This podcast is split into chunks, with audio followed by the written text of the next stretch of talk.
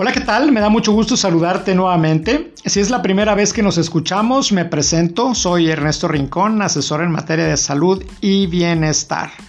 En un podcast anterior Hablé sobre la importancia de la cúrcuma en relación al tremendo poder que tienen los curcuminoides para regular y fortalecer el sistema inmune, pero sobre todo evitar o disminuir, según sea el caso, la famosa tormenta de citoquinas o cascada de la inflamación que sobreviene como una exacerbada respuesta trombótica a la infección por COVID-19.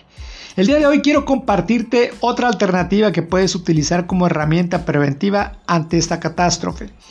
Estudiando la obra del Dr. Richard Beach, un científico pionero del metabolismo humano, discípulo del gran bioquímico Hans Krebs, quien descubrió el ciclo del ácido cítrico, llamado ciclo de Krebs en bioquímica humana, precisamente honrado así con su nombre, encontré que el Dr. Beach quien además falleció apenas en febrero pasado ya por su avanzada edad, descubrió que los cuerpos cetónicos, los beta hidroxibutiratos, tienen la capacidad de sobrealimentar la producción de energía cuando existe ayuno o se lleva una dieta cetogénica.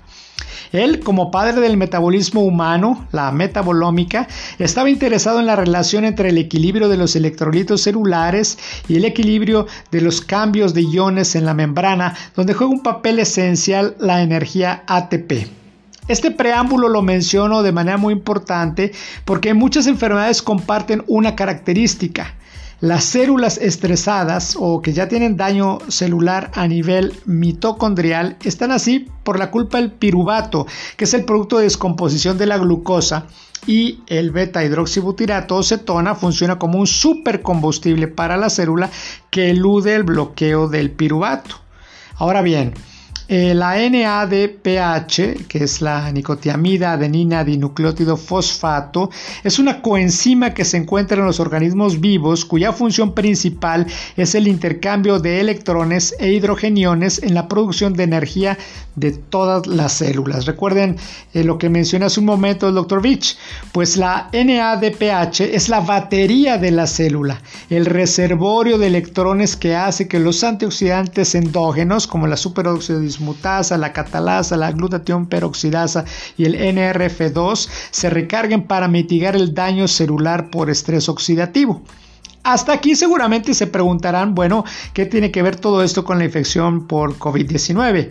Y aún así quizá tendrán la duda de para qué nos va a servir. Permítanme explicarles la función para que puedan dimensionar el contexto y la circunstancia. La tormenta de citoquinas, que es fatal para el paciente, es el resultado de la activación de un mediador llamado NLRP3 o inflamosoma, que permite la liberación de citoquinas inflamatorias. Y una manera de compensarlo es asegurando tener suficientes cantidades de NADPH bueno, pero ¿cómo genero mayores niveles de NADPH? Bueno, pues a través de periodos de ayuno, restringiendo el consumo de alimentos, principalmente a través de una alimentación baja en carbohidratos, alta en grasas, moderada en proteínas y con abundante consumo de agua. Adicionalmente, el consumo de café, obviamente sin azúcar, nos llevaría a incrementar el nivel de cetonas en sangre. Y es que es la mejor manera de aumentar la flexibilidad metabólica. La alimentación cetogénica cíclica es muy importante hacerlo así por ciclos, el realizar ejercicio a intervalos de alta intensidad y dormir de manera adecuada, pues van a ser factores que nos van a ayudar a generar más NADPH. Y justo es que la falta de flexibilidad metabólica es la principal comorbilidad para desarrollar una infección grave por COVID-19. Particularmente este estilo de vida, alejado completamente del consumo de gluten y alimentos inflamatorios, mantiene al cuerpo con singular energía. Ahora es fundamental el consumo de ácidos grasos esenciales omega 3, 6 y 9, así como el aceite de MCT o Medium Chain Triglycerides o triglicéridos de cadena media, como por ejemplo el aceite de coco, que nos ayuda a desarrollar cetonas, siempre y cuando como ya mencioné hace un momento, se restringen los carbohidratos.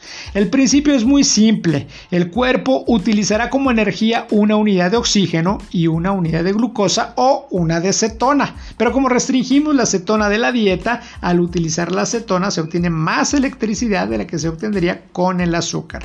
Ahora, con relación al COVID-19, cualquier acción que eleve los niveles de cetonas nos va a disminuir el efecto inflamatorio, restaurando los niveles de ATP, es decir, de energía. Nos va a subir la NADPH y la acetilcoenzima A previniendo el daño celular y es que la tormenta de citoquina responsable de muchas muertes inhibe la enzima que convierte el piruvato en acetilcoenzima A, lo que como ya vimos también hace un momento limita la producción energética a nivel mitocondrial de ATP. Por esa razón necesitamos subir la NADPH y esto lo logramos con el estilo de vida que acabo de mencionar, un estilo de vida antiinflamatorio donde la dieta cetogénica juega un papel esencial porque las cetonas irrumpen la tormenta de citoquinas, además de beneficiar a personas pues con otros padecimientos como el síndrome respiratorio agudo y más allá beneficia al resto de nuestros órganos. Ahora, además de las cetonas, que además surgen de manera natural o las puedes adquirir de manera exógena, y esto tiene una función principal, por eso menciono que la mejor medicina está en tu cocina. La suplementación mineral es fundamental, porque sin minerales el cuerpo no puede producir los suficientes químicos necesarios para combatir la tormenta inflamatoria de citoquinas. Y no es posible tener suficiente producto energético, este ATP, que es la adenosintrifosfato, sin minerales, pues se descompensa la relación, por ejemplo, con el calcio. Además, toda alimentación cetogénica tiene ausencia de y minerales, por lo que es fundamental encontrar la mejor fórmula para sustituirlos. Finalmente, la reducción de los factores de morbilidad, es decir, diabetes, hipertensión y sobrepeso, sobre todo y más obesidad, debe ser nuestra prioridad. Atacando estos problemas vamos a tener mejor salud y por tanto mejor calidad de vida. Espero que este podcast te sea de utilidad. Te recuerdo que puedes compartirlo y me encuentras en Facebook en Salud Alternativa Doctor Rincón, arroba salud alternativa Doctor Rincón con mayúsculas las primeras letras y te espero puedes dejarme tus comentarios y compartir este podcast. Nos vemos la próxima.